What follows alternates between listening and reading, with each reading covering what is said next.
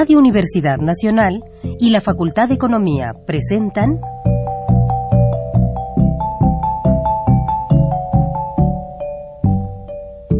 Los bienes terrenales.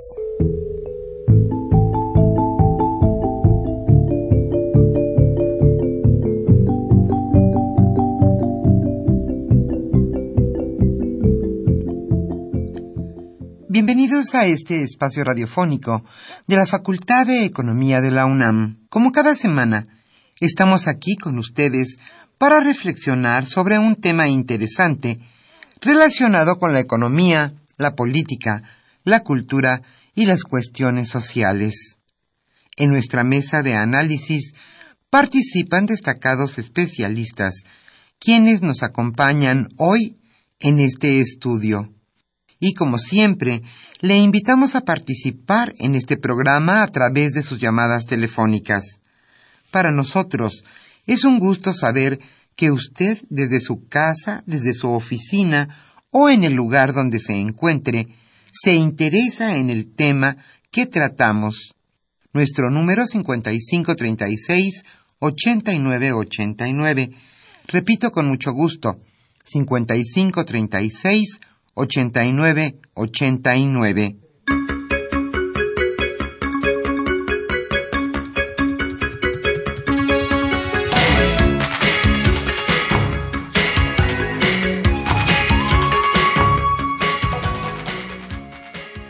En esta agradable tarde de viernes aquí en la capital de la República, estamos nuevamente con ustedes en su programa Los bienes terrenales. El tema que hoy abordaremos es Brasil, economía y elecciones.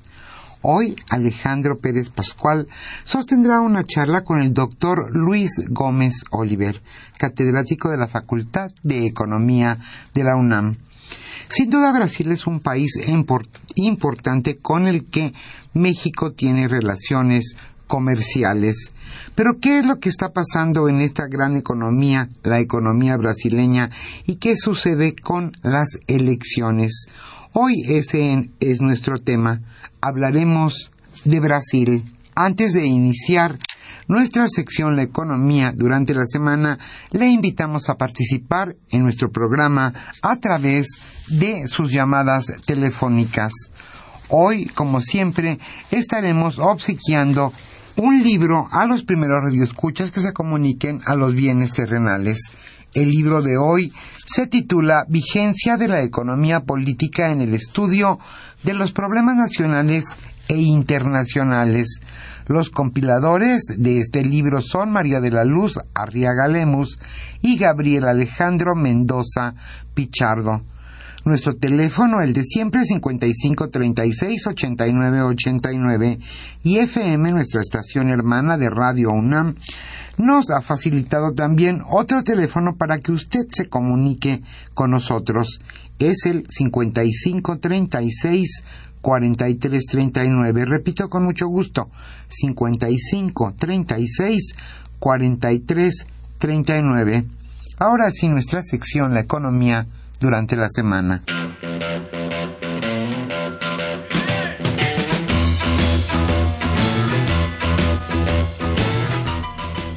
La economía durante la semana.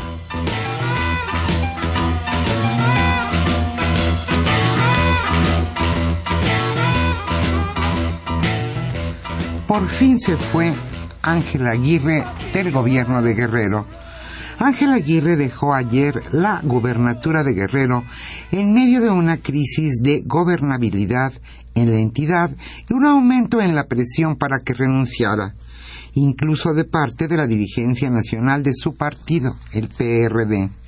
En la negociación que sostuvo con el líder nacional perredista Carlos Navarrete, se acordó que el PRD le solicitaría dejar el cargo y que al menos una hora después él haría el anuncio pero, pero, pero, Ángel Aguirre dio a conocer su decisión antes que el partido y a las 17.50 horas desde la Casa Guerrero en Chilpancingo informó afortunadamente que eso solicitaba licencia a su cargo.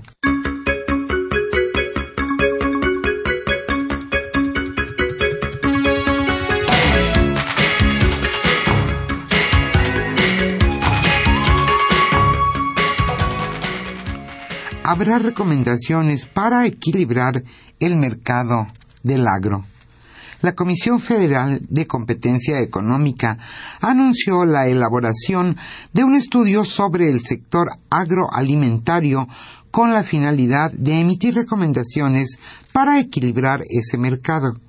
Alejandra Palacios, titular del órgano Antimonopolios, señaló que girará instrucciones a las áreas técnicas de la Comisión para que analicen las condiciones de competencia en este mercado y los resultados serán entregados a más tardar en agosto de 2015.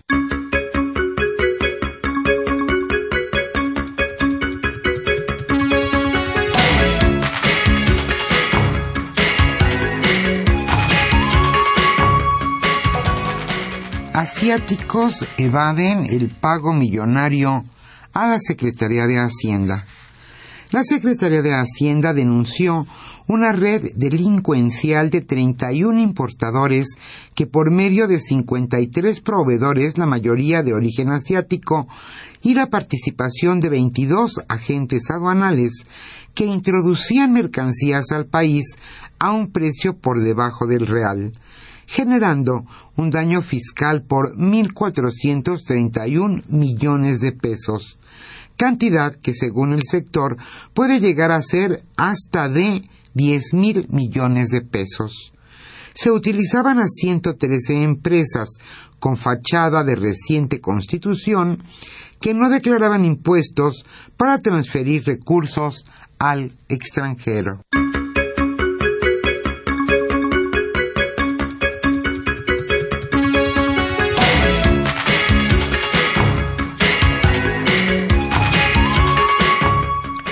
Cae en México la inversión extranjera directa. La inversión extranjera directa captada por México en el primer semestre de 2014 se redujo 66% respecto al mismo periodo del año pasado, esto según la CEPAL. Esta es la segunda caída más severa entre los países de la región, de acuerdo con la Comisión Económica para América Latina en enero-junio de este año, el país recibió flujos de capital extranjero por 9.733 millones de dólares, mientras que en los mismos meses del año anterior fueron 28.784 millones de dólares, lo cual representa una caída del 66%.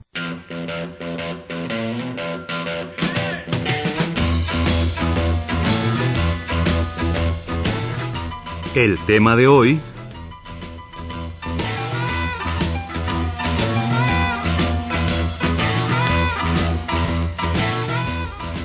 Como señalamos al inicio de este programa, el tema que hoy se abordará en nuestra mesa de análisis es Brasil, economía y elecciones. ¿Cuál es la importancia de la economía brasileña en el mundo? ¿Y cuál es la relación de esta economía con nuestro país. Hoy Alejandro Pérez Pascual charlará con el doctor Luis Gómez Oliver, quien ya se encuentra en este estudio de Radio UNAM y a quien damos la bienvenida. Él es catedrático de nuestra facultad, la Facultad de Economía de la UNAM. Como siempre, le invitamos a participar en este programa a través de sus llamadas telefónicas. Nuestros números 55 36 89 89 y también el teléfono de FM, nuestra estación hermana 55 36 43 39. Hoy estaremos obsequiando el libro compilado por María de la Luz Arriaga y Gabriel Alejandro Mendoza, titulado Vigencia de la economía política en el estudio de los problemas nacionales e internacionales.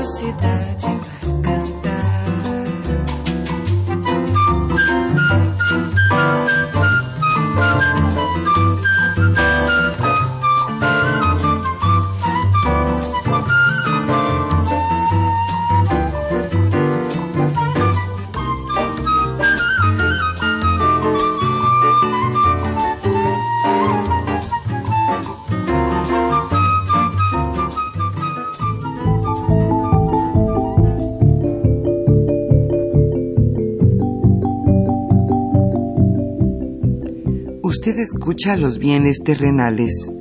Nos interesa conocer su opinión. Le invitamos a comunicarse a este programa al teléfono 5536 89 89.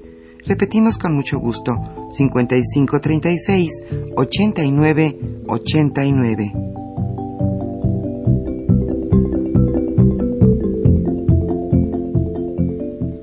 Muy buenas tardes, estimados radioescuchas de los bienes terrenales, programa radiofónico de la Facultad de Economía de nuestra Universidad Nacional Autónoma de México. Eh, nos encontramos esta tarde de, de, viernes, como todos los viernes. Hoy nos acompaña el doctor Luis Gómez Oliver, catedrático de nuestra facultad.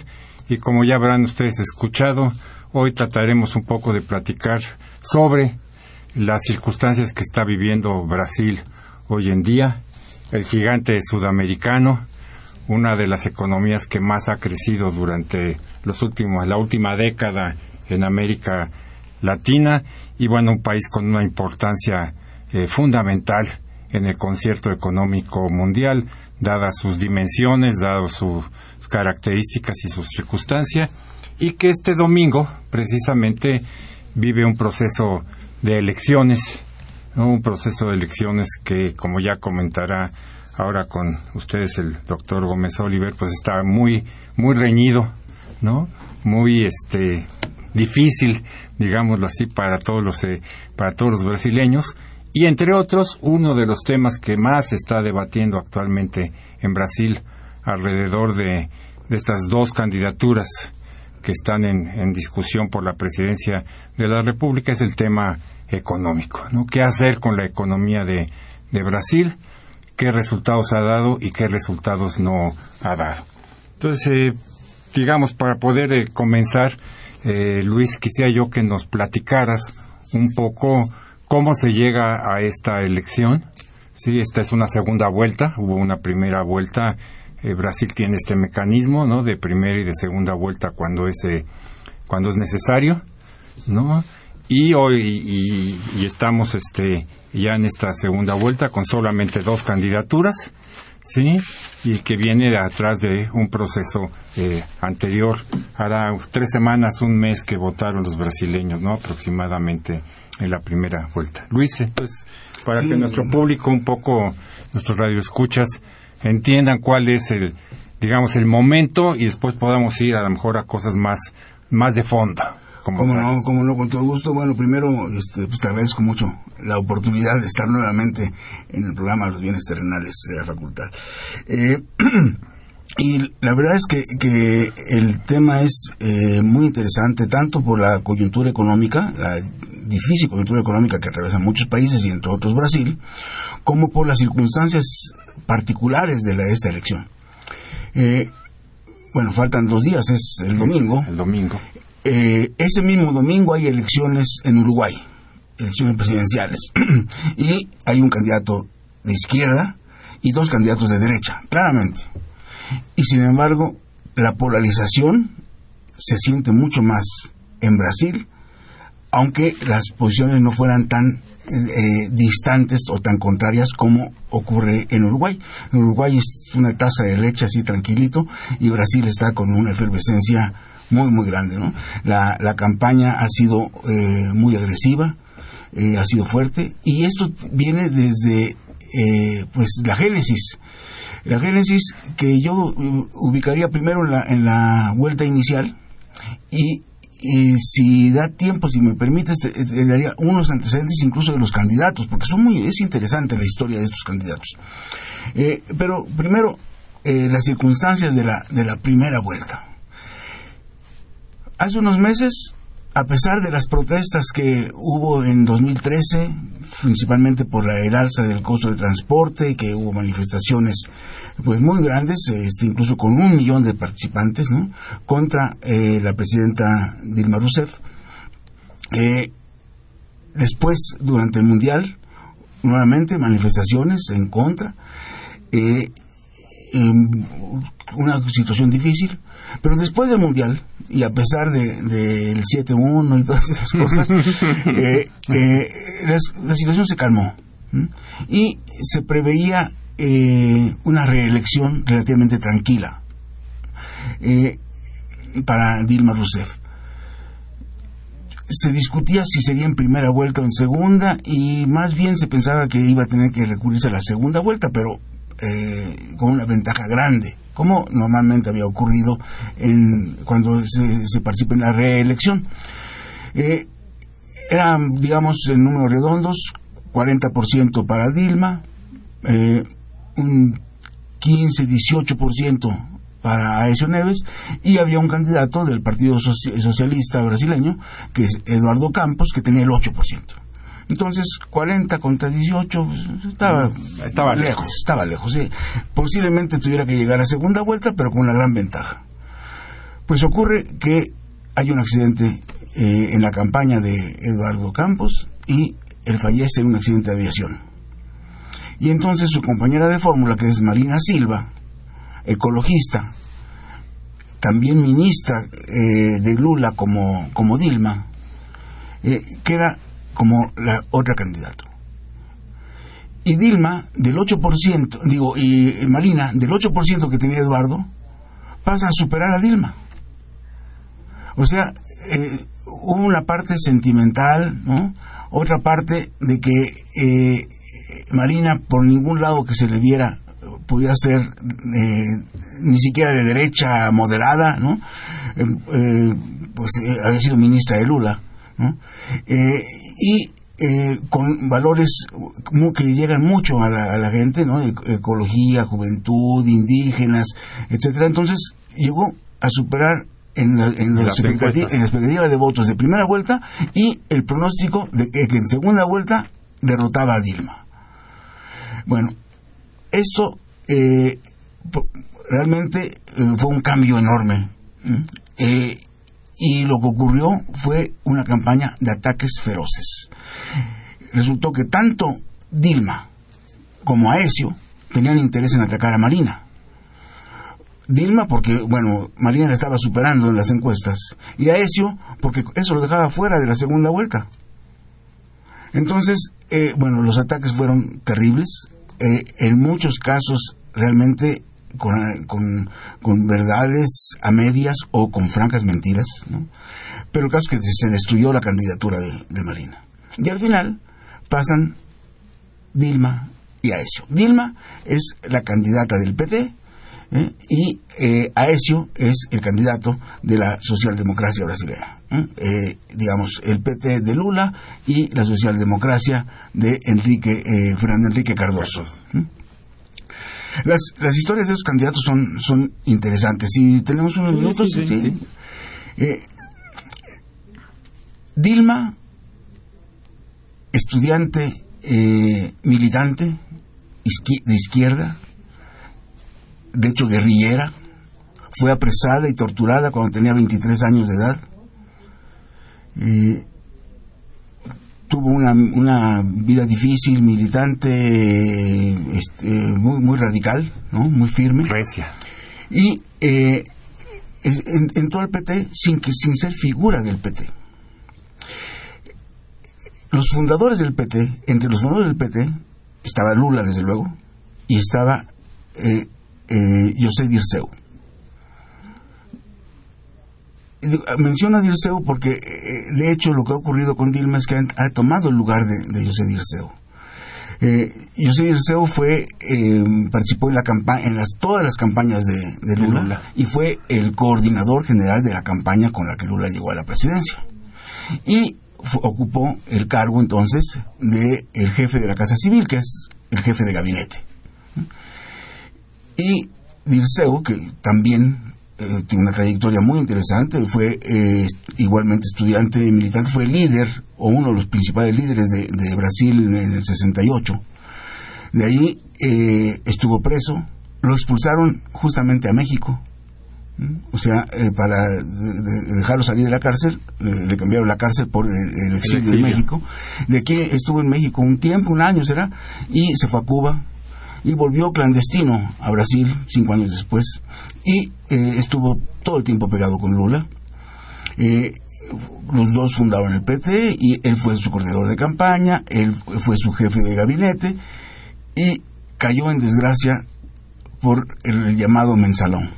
Mensalón es eh, como un pago mensual, digamos, nosotros diríamos el quincenón. El quincenón. Pero como ese era mensual, era el mensalón. Eh, y eso era un pago que se hacía a los diputados para que aprobaran las propuestas de leyes del PT. Eso, desde luego, pues acabó con la carrera de, Dirceu.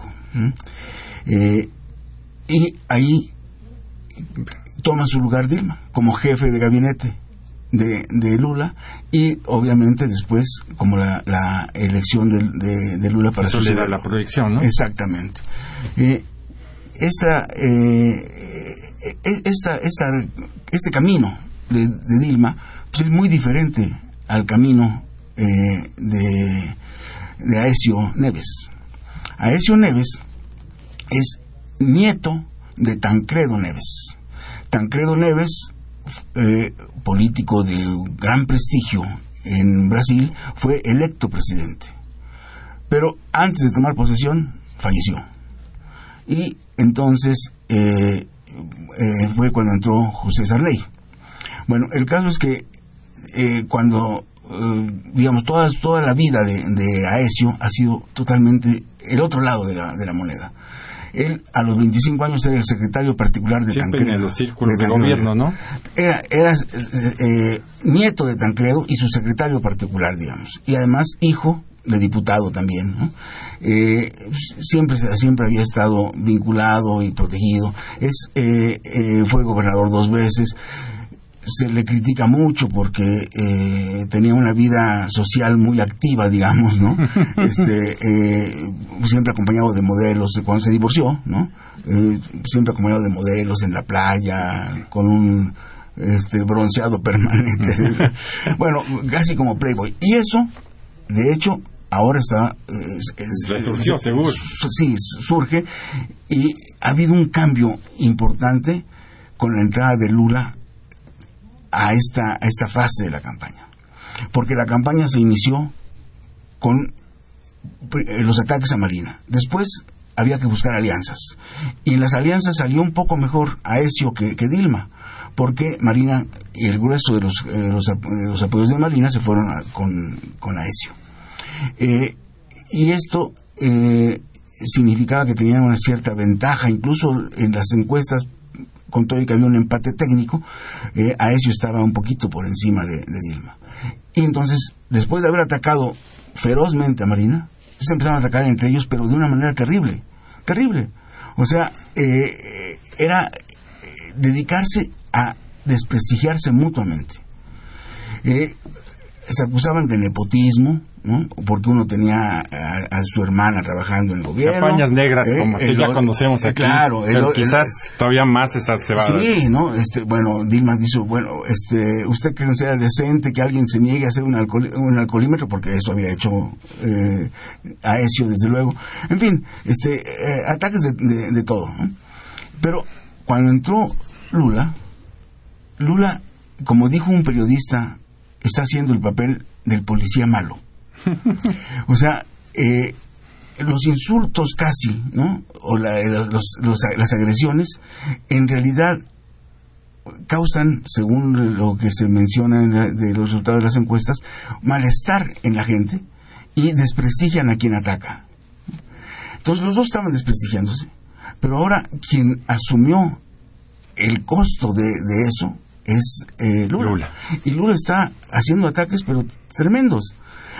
Bueno, eh, a eso no es, no es una persona, digamos, de, derecha, socialdemócrata, ¿no? Del partido de Fernando Enrique. Bueno, le dijo nazi. bueno, eh, le dice que, que es peor que Herodes que mató, mandó matar a Jesucristo. O sea, este, bueno, lo último que dijo es que eh, eh, él se había permitido insultar a la presidenta y humillar a la presidenta porque era mujer y él era un niño de papá, hijito de papá. O sea, este, eh, realmente... ya unos niveles... Este, muy, agresivo. Pero eso le ha permitido a Dilma no tener que estar agrediendo a ella, ¿no? Y eh, pues Lula la, última este, confrontación debate no que llamaríamos aquí ya fue un poco más en otro tono la última ya fue en otro tono.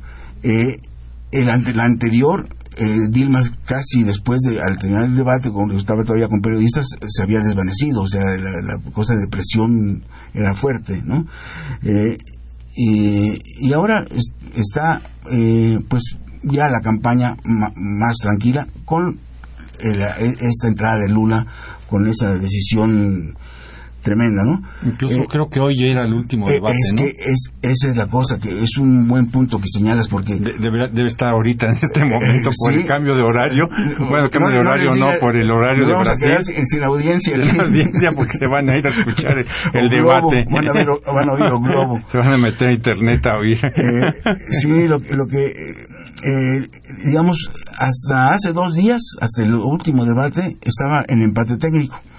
Pero hoy eh, ya amaneció, digamos, eh, con ventaja. Dilma, ventaja que según la encuesta eran seis puntos, según son ocho puntos, lo cual lo saca del empate técnico y pareciera que se enfilaba a la reelección. Pero falta el debate de hoy, efectivamente. El debate de hoy puede ser muy importante, puede ser definitivo. O confirma la... Sí, porque más está muy cerca, ¿no? Sí. No hay tiempo de que si pierdo puedo recomponerme, se les olvida. Ya no, queda nada. Ya no queda nada, ¿no? Lo que ocurre en este, en este debate eh, sería ya definitivo. Y es otra diferencia, porque en, Uruguay ya están todos tranquilitos, ya nadie puede hablar hasta el domingo. Desde hace un buen rato. sí, acá eh, hasta el sábado van, sigue la, la, campaña. Pero, como te digo, ya, ya cambiaron un poco los términos. ¿no? Eh, eh, es, va, va, a ser interesante. Ahora, eh, de todas maneras, al, final va a salir un, políticamente hablando, un país dividido. Yo, yo creo que, que, va a salir dividido, pero eh, va a necesitar políticas que permitan fortalecer la unidad. Si es Dilma, como es muy probable que ocurra, o como pareciera que es más probable, va a tener que hacer eh, dos tipos de, medidas económicas y uno eh, que tiene una connotación también de política política importante, que es eh, la confianza de los empresarios. Eh, tiene que, recomponer las condiciones para la confianza de los mercados y la confianza en particular del empresariado. y la, la otra cosa que tiene que hacer, que sería complicado para Dilma, pero aún más complicado para eso, es recomponer los equilibrios económicos en Brasil. Pero ahí para que podamos un poco entrar este ya a la parte más eh, más económica, ¿no? A ver, qué un poco la pregunta es qué está pasando en Brasil, ¿no? Brasil un éxito digamos este difundido, ¿no? Durante los últimos hasta el año 2008-2009, ¿no? Tasas de crecimiento durante 10 años, ¿no? Que del 7%, 6, 7%, pero comparado con nuestros precarios uno y medio, dos, ¿no? Pues Brasil estaba en los cuernos de la, de la luna, ¿no? Atrasito ahí de, de China y de la India nada más. Formando parte de los BRICS. ¿No? Mm. Formando parte de los BRICS, este habría que decirlo, por lo menos eso es lo que yo logro entender en, en un modelo económico que si bien Lula lo impulsó y lo consolidó, pues de alguna manera es un modelo que venía desde Cardoso, ¿no? Así es. ¿no? eh, y eh, de éxito y de repente, ¿no? Sí, pareciera ser que las cosas se, se caen. Digo, en todo el mundo se caen a partir de 2007, 2008, 2009, pero manifiestamente Mm, cuando estás muy- más arriba, pues la caída es todavía más este más Eh, clara. y- y Viene no- toda esta protesta social, ¿no? En Brasil, bueno, explícanos un poco cómo se da el éxito y digamos esta circunstancia de crisis en la economía brasileña. Sí, porque no es solamente que haya caído de un punto más alto, sino que se fue a un punto más bajo. Más bajo. Sí, sí, fue, fue, más profunda la caída. Eh, y esto, efectivamente, como lo mencionas, tiene que ver con la, la, eh, la evolución y la historia. Que, que, tú estabas haciendo la comparación con, con México y fíjate que hay una cosa eh, interesante respecto a esa comparación. A ver, eh, eh, Brasil le, le decían el siglo pasado Belindia. Belindia porque era una parte como Bélgica, desarrollada. eh, eh, Y la otra como la India. y la otra como la India, miserable en muchas cosas, ¿no? Bueno, eh, la historia tiene que ver, hay un paralelismo con México, en que, bueno, desde luego es un poco forzado para, para, para- para nuestra perspectiva, resulta útil, creo yo. Eh, los dos países teníamos un modelo primero exportador a principios de siglo, ¿no? Eh, en, en México teníamos las haciendas, este, eh, y digamos cosas de minería, etcétera.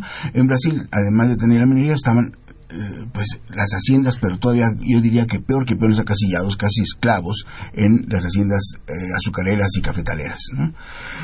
Incluso hubo el, el ex- casi exterminio de, de indígenas, et- etcétera.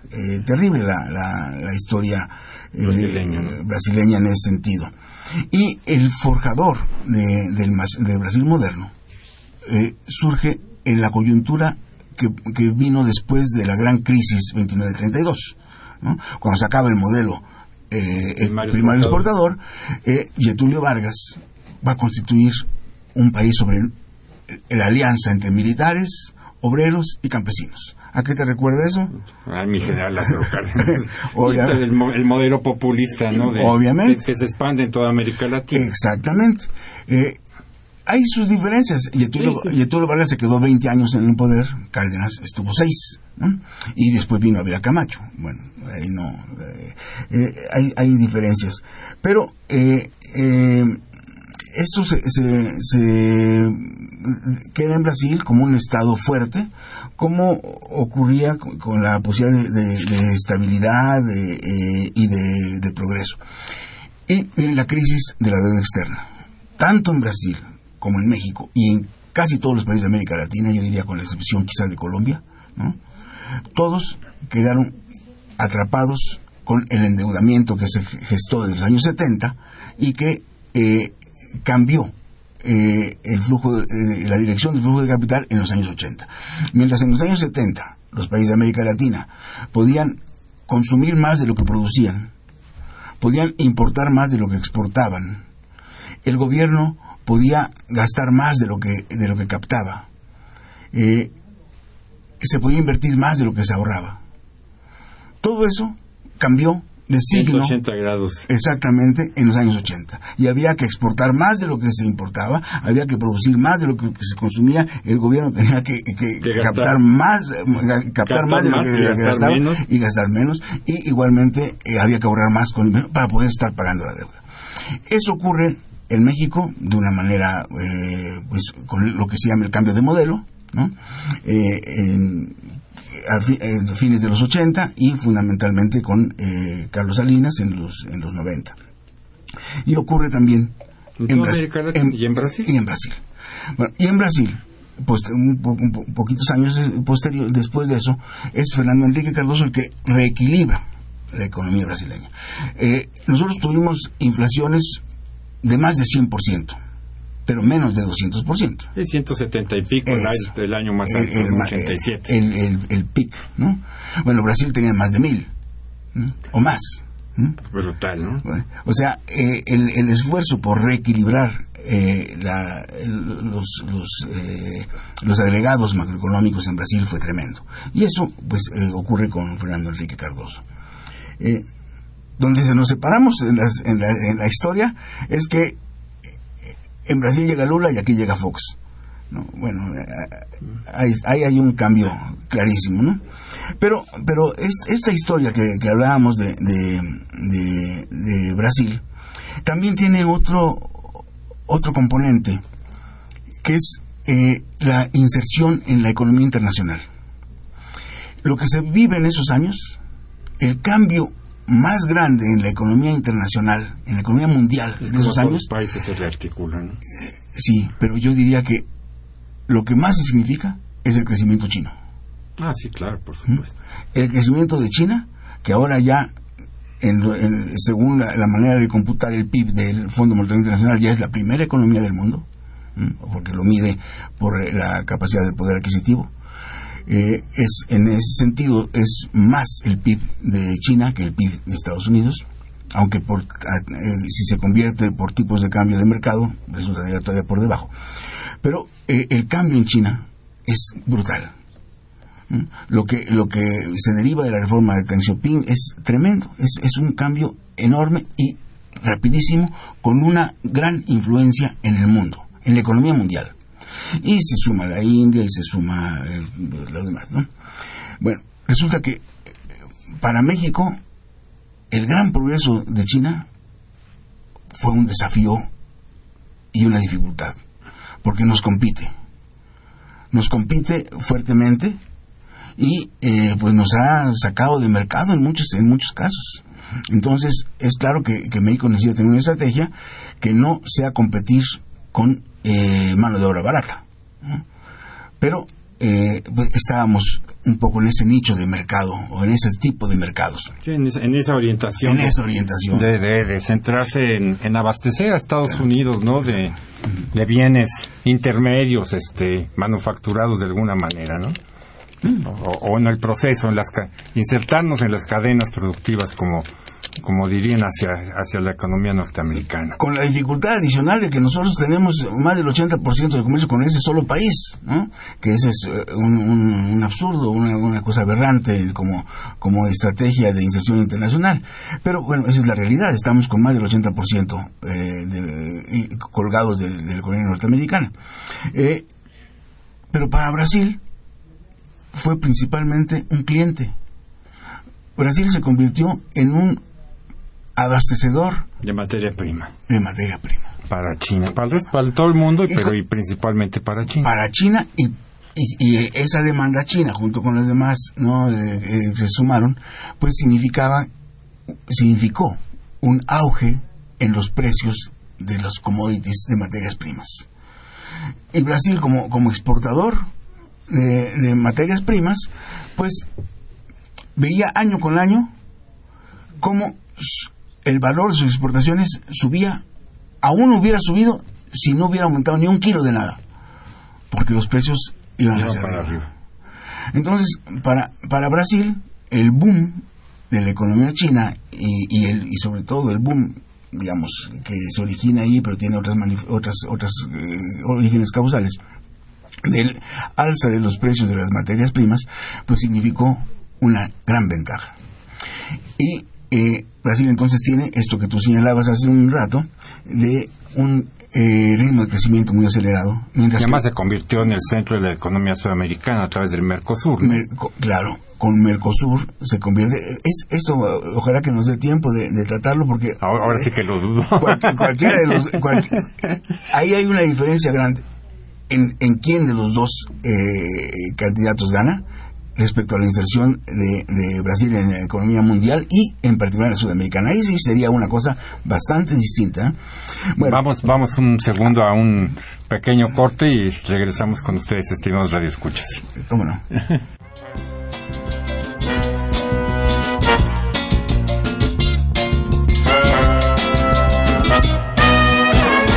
o homem que diz tudo não dá, porque quem dá mesmo não diz.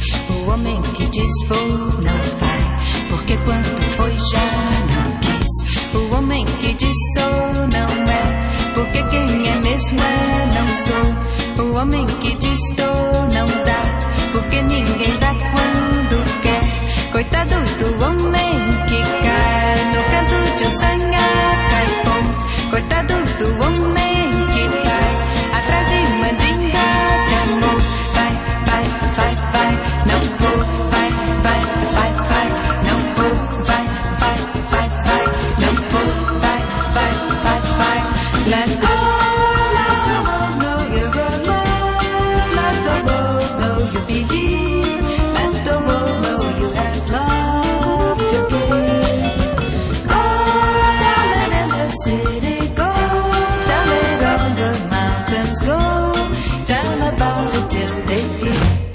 Amigo Senhor Sarabá, Jango me mandou lhe dizer: Se é canto de ossanha não que muito vai se arrepender.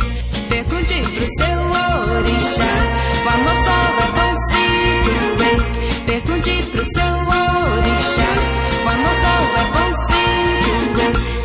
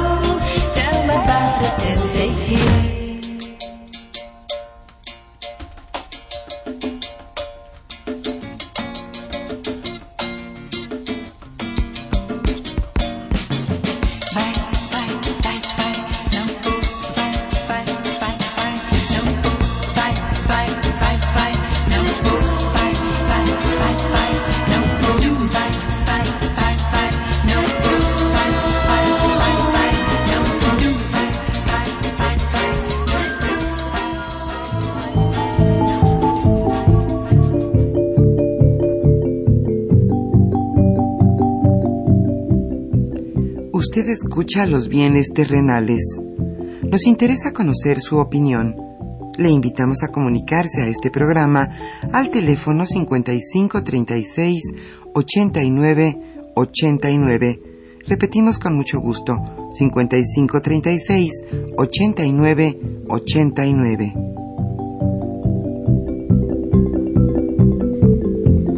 De regreso con ustedes, estimados radioescuchas de los bienes terrenales, platicando aquí con el doctor Luis Gómez Oliver sobre Brasil, las circunstancias, su economía, su futuro y las próximas eh, elecciones. Nos quedamos un poco en esta discusión de la parte económica, de las dificultades, y yo te diría, Luis, eh, y cada uno de estos dos candidatos, ¿no? Además de, digamos, echarse en cara muchas cosas, tienen eh, significados económicos distintos, ideas económicas distintas de qué hacer ante esta coyuntura económica en, en Brasil. Sí, eh, yo creo que lo primero sería señalar eh, la, eh, cu- cuál es el modelo que, que se, que se está ahora y cómo lo continuaría cada uno de los dos. Eh, la verdad es que este eh, auge en la economía brasileña permitió el desarrollo de programas sociales muy importantes, ¿no? como Bolsa Familia, ¿no? que equivale un poco a lo que eh, nosotros llamábamos oportunidades y que ahora ya se llama Cada, nosotros cada, seis- cada seis meses, le- seis, Eh, seis sí, meses, seis cambia- años le cambiamos de nombre. de nombre. Bueno, eh, el caso es que eh, es, es esto, pero a tamaño brasilero, ¿no? Eh, según eh, las, las declaraciones de, de Dilma, que actualiza algunas cifras, eh, de los poco más de 200 millones de brasileños, 50 millones reciben eh, La cuarta parte. La cuarta parte de la población. Y, y esa cuarta parte de la población pues, se concentra prácticamente en, en el nordeste con mayor intensidad, donde podríamos decir que casi la mitad de la población, o en algunos casos más. Allá están al revés que nosotros, ¿no? Allá el norte es pobre y el Sí, sur es rico. Así, pasa, de nosotros hecho, al en, revés, en- ¿no? en varias latitudes. ¿no? bueno, eh, en varios países pasa así según la latitud. Bueno, el caso es que eh, son programas eh, muy importantes que han significado logros impresionantes, se ha eh, reducido la, la- la pobreza eh, de una manera muy significativa, eh, eh, ha habido eh, mejores condiciones de vida, hay más empleo, hay más prestaciones, eh, hay mejores salarios, los salarios han subido muy, muy importantemente. eh, y todo esto, pues, se ha descansado en el auge, el auge económico.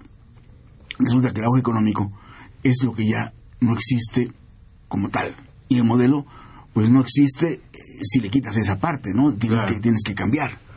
Eh, de hecho, eh, el crecimiento en el gobierno de, de Dilma fue de menos de 2%, fue, como en tus términos, eh, medio mexicano.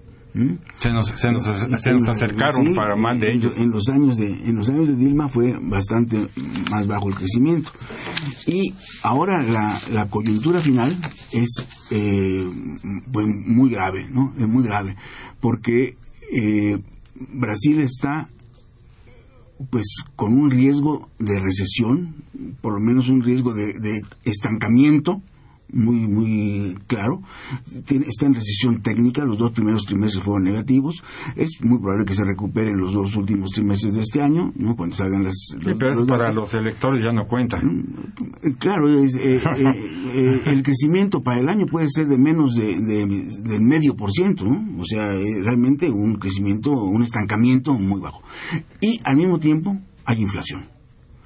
La inflación está por arriba del límite eh, de la meta. El- la meta es cuatro y medio más menos dos. O sea, el límite superior Seis y medio. seis y medio, estamos arriba de seis siete, ¿no? Entonces eh, eso dificulta la, la política económica, porque eh, pues, digamos uno querría a- animar la, la, la economía, ¿no? ¿verdad? para para seguir con los, los con los programas sociales, pero el riesgo de inflación Ahí está, presidente. Ahí está. Entonces, no se puede hacer. La, es, el riesgo sería casi de estanflación. Estanflación es ese término que tuvieron los países desarrollados, ¿no? cuando por un shock de oferta tuvieron al mismo tiempo recesión, deflación, eh, eh, digo recesión. Inflación con y estancamiento. con estancamiento. Eh, pero en Brasil la receta de inyectar fondos no funciona por la, la parte de inflación. Entonces ahí eh, es, es, es situación delicada.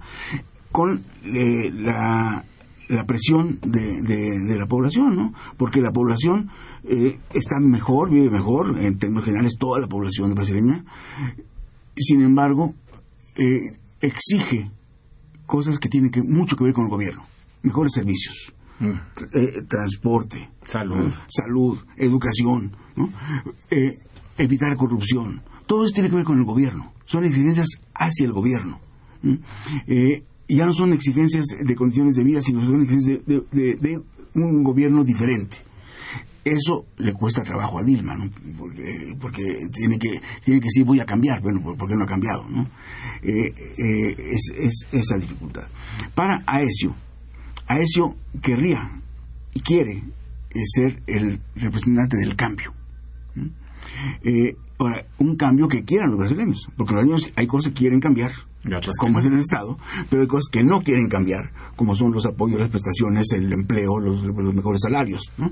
Desde luego, ahí eh, la, la- el, el- el debate, de, La el argumento, los abogados.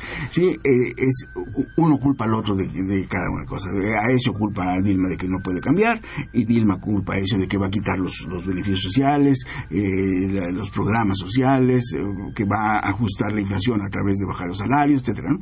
Yo creo que ninguna de las dos cosas es- son ciertas. ¿no? Yo creo que si gana Dilma va a tener que cambiar y va a poder hacerlo mejor que Aesio porque no va a tener el estigma de ser de derecha.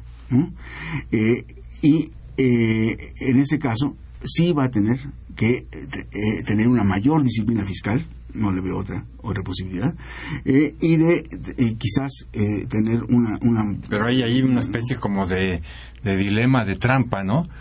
Porque, eh, digamos, los- se le está pidiendo más al Estado, además de lo que ya hace, ¿no? Los programas sociales hacia el- este sector del 25% y otras cosas, pero aumentar todo ese tipo de prestaciones, mejor educación, mejor sistema de salud, mejor sistema de transporte. hay- hay un colchón que hay un colchón que, que tiene Brasil en forma abundante no es el único país que lo tiene pero lo tiene y nosotros también lo tenemos desafortunadamente que son gastos eh, de gobierno excesivos en cosas que no son importantes la cosa del gasto político de, Sí, etcétera. corrupción, etcétera, pero es un reto muy complicado. ¿no? O sea, Exactamente. mantener lo que hay y además, ¿no? Ahí va más, ¿no? Además, eh, además echarse encima a, a so- a- a socios políticos, a miembros de la clase política, etcétera, etcétera, es complicado.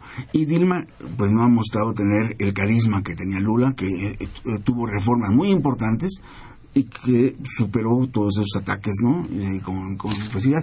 Para eso se- sería muy difícil, pero yo no, no quisiera dejar eh, la idea de que Aesio eh, responde a esa cosa que es un poco caricaturesca de que quitaría los programas sociales eh, o que bajaría los salarios.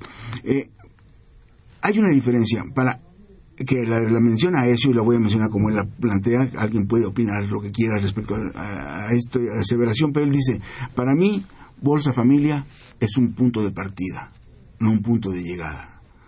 O sea, eh, no es dar el dinero, sino a permitir que a partir de eso se generen condiciones de generación de capacidad de ingreso de manera autónoma. Lo que cambiaría en los aspectos internacionales, nada más para terminar esto, es obviamente Aesio tendría un acercamiento mucho mayor con Europa y Estados Unidos, ¿no?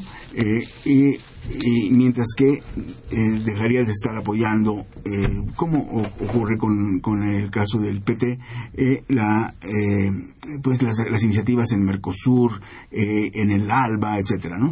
Eh, esas serían diferencias si- significativas también. Vamos un- a, este, a darle pie a nuestros radioescuchas, a, a escucharlos ahora nosotros a, eh, a ellos.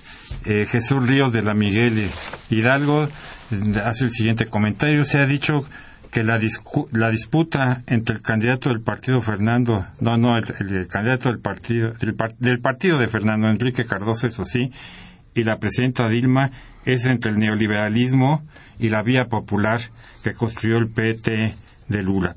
Pero ¿cómo entender que esta lógica, el apoyo de Marina Silva, formada políticamente por Lula? ¿no? Creo, creo que es, eh, Vamos respondiendo así rápidamente. no, no, mejor las damos Ah, todas, porque si no. Sí, los, últimos, este... no, no van a ser los primeros. Sí. Eh, Leopoldo Ruiz Gutiérrez, no, no nos va a dar tiempo. sí, sí, vamos de una por una. Sí, sí, Con sí. esta primera te quedas hasta las ocho de la noche. Correcto, correcto. Leopoldo Ruiz Gutiérrez de Coyoacán. ¿Cómo es la relación de Brasil con respecto a China? Un poco ya lo, avanzaste tú hace un, un momento. Pues un surtidor de commodities, ¿no? De materias primas a- al, al crecimiento de, eh, de China, China, India y, y demás países que conforman los BRICS. ¿De qué manera se relacionó Brasil con otros países? Eh, Juan Alberto Cruz de Iztacalco, él es vendedor. Eh, hace el siguiente comentario. Pregunta: ¿a qué se le llama economía abierta? Y felicidad, felicitaciones al programa. Pues a todas las economías del mundo, porque si no, ya todas están abiertas. José Guadalupe Medina de Ciudad Nezahualcóyotl. ¿Cómo logró Brasil incrementar el PIB anual? Muchas felicidades por el programa. Muchas gracias. Eh, Armando Cruz de Benito Juárez. Eh, ¿qué, efecto, ah, ¿Qué efecto habría si los miembros de los BRICS cambiaran realmente la división universal del cambio y el- o el dólar? Eh, Javier Guerra de Benito Juárez, eh, ocupación industrial. Si Lula fue el artífice del fuerte desarrollo de Brasil o fue también un conjunto de circunstancias que le ayudaron a dicho crecimiento.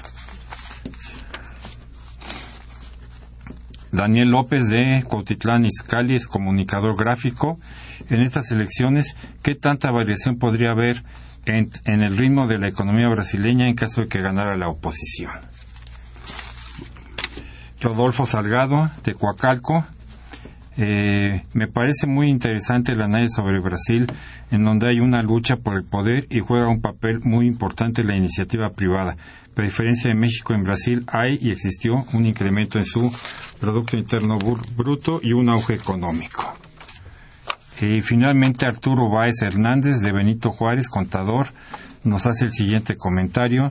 eh, en meses anteriores en el programa comentaron que Brasil se pronosticaba como potencia mundial, que eh, iba a sobrevivir y ahora los pronósticos indican que va a la baja. Entonces desea que se le explique esta conducta. Bueno, con estas preguntas eh, nos quedan escasos cuatro cuatro minutitos, ¿no? Pues, Entonces, un poco dándole respuesta y, y- en- y cerrando nuestro programa. Cómo no, ¿No? cómo no, con todo gusto. Eh, agrupando un poquito los, los temas para, para poder tratarlos en tan poco tiempo, eh, lo, lo primero sería pensar en el, en el contexto actual, economía abierta quiere decir una economía que eh, eh, tiene una gran parte de, de sus relaciones económicas co- con, los demás países. Es decir, hay un crecimiento del comercio internacional, de la inversión in- eh, eh, extranjera, de flujos de Una capital. baja de etcétera. proteccionismo. Eh, todo esto es lo que es una economía abierta, que, que es lo- la, la- la norma ya ahora. Sobre esto mismo, eh, Brasil, a pesar de esto, a pesar de- del estancamiento radical que ha tenido en su producto, sigue siendo un atractivo muy grande para la inversión extranjera directa. Eh, en, la, en la cápsula que leyó la productora del programa al inicio, se veía que, que la, inversión extranjera directa había bajado en México. Eh, en Brasil se mantiene a más del doble lo que llega en México y sigue creciendo. O sea, eh, hay confianza en largo plazo sobre la economía brasileña. Eso tiene, tiene que ver con el potencial de largo plazo y que cualquiera de los dos candidatos eh, va a tener que enfrentar políticas que aseguren el crecimiento. Eso es otra de las preguntas que planteaban. Eh, la, la posibilidad de, de- de que los BRICS eh, pudieran eh, eh, un poco eh, desligarse o, o, liberarse del, del del dólar, complicado, porque, porque el principal país que tiene, o sea, el país que tiene la mayor cantidad de reservas de dólares es China pero de lejos. Entonces China no está interesado en que al dólar le pase ninguna cosa grave porque se- sus reservas están fundamentalmente en ese sentido. Eh, creo que la, la idea de que hay una, una pugna entre popular el modelo popular y el modelo neoliberal es caricatura que se origina por la, eh, la propia campaña. ¿no? Eh, eh, el- eh, tanto el Partido Socialista brasileño como el Partido Socialdemócrata brasileño no ¿Y el son, PT? no, eh, no son de derecha. El PT obviamente no es de derecha, pero no son, eh, eh, no es son, una no son disputa de centro, izquierda, de, ce- de centro hacia la izquierda en Es, de- Brasil. es de, de centro izquierda hacia la izquierda.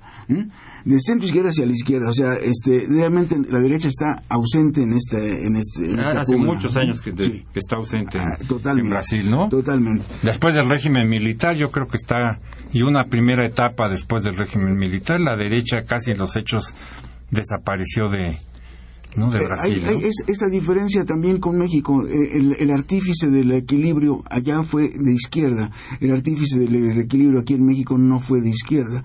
Entonces, eh, después esas cosas van empezando. Pero eh, eh, la, la- la pugna no, no es para nada en un cambio de modelo. Eh, es un cambio de énfasis. ¿no? Puede ser que Aesio sea más pro mercado, ¿no? pero no es menos social. Y puede ser que Dilma sea más pro Estado, pero no puede ignorar la como no lo ha hecho y ni, ni lo hizo Lula. Tampoco ignoró ni remotamente a, La a la clase empresarial, que bueno, en estos años con, con Lula y desde antes, pues han sido bastante felices los empresarios brasileños hasta donde todos más o menos, ¿no? No ha sido un modelo en contra de los empresarios brasileños. Claro, lo- los, los programas son programas sociales pro mercado, de hecho. ¿no? El mercado interno brasileño es, es muy grande, crece rápidamente. Eh, bueno, eh, hay cosas que se tienen que corregir porque están cambiando la base de sustentación de esto, que como... Y el mundo está cambiando. Como mencionaba uno de, de las personas que nos hizo favor de dirigir la pregunta, no fue la voluntad de Lula. Pues, Fueron no solo la, visión de Lula en un contexto, en un contexto propicio. la, la capacidad de usar esas, esas ventajas de circunstancias objetivas que se dieron para un programa social de la envergadura que se dio en Brasil. Muy bien, pues muchas gracias Pues gracias, gracias de nuevo No, por gracias la a invitación y la nuestros- posibilidad, la posibilidad de estar con, los- con el auditorio. y muchas gracias a nuestros radioescuchas y los esperamos aquí el, el próximo viernes en una nueva emisión de Los Bienes Terrenales.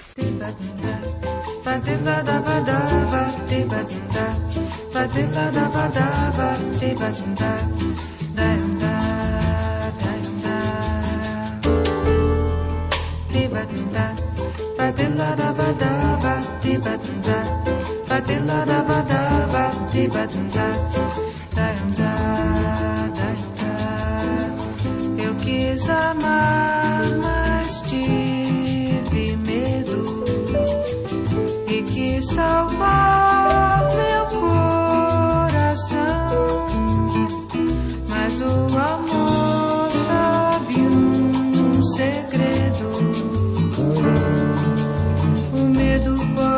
matar o seu coração.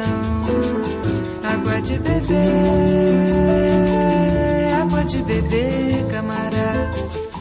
Água de beber,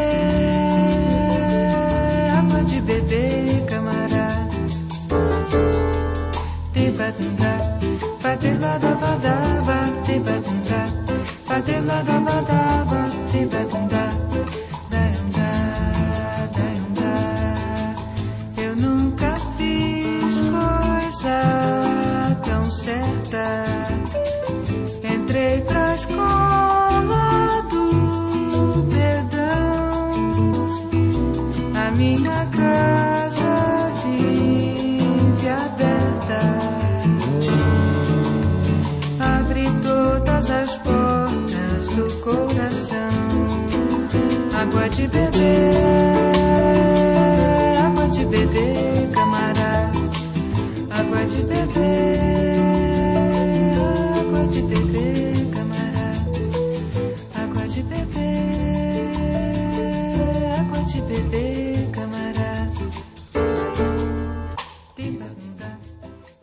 Agradecemos su atención y participación en este programa a través de sus llamadas telefónicas y la invitamos la próxima semana a la misma hora en otro programa más de los bienes terrenales.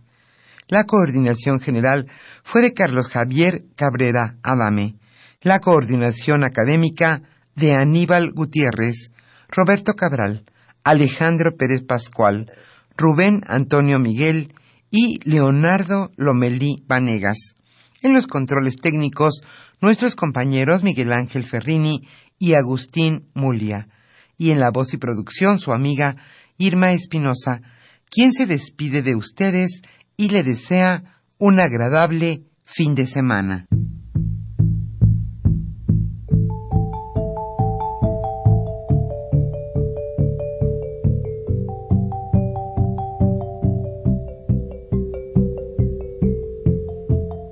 Radio Universidad Nacional y la Facultad de Economía presentaron Los bienes terrenales.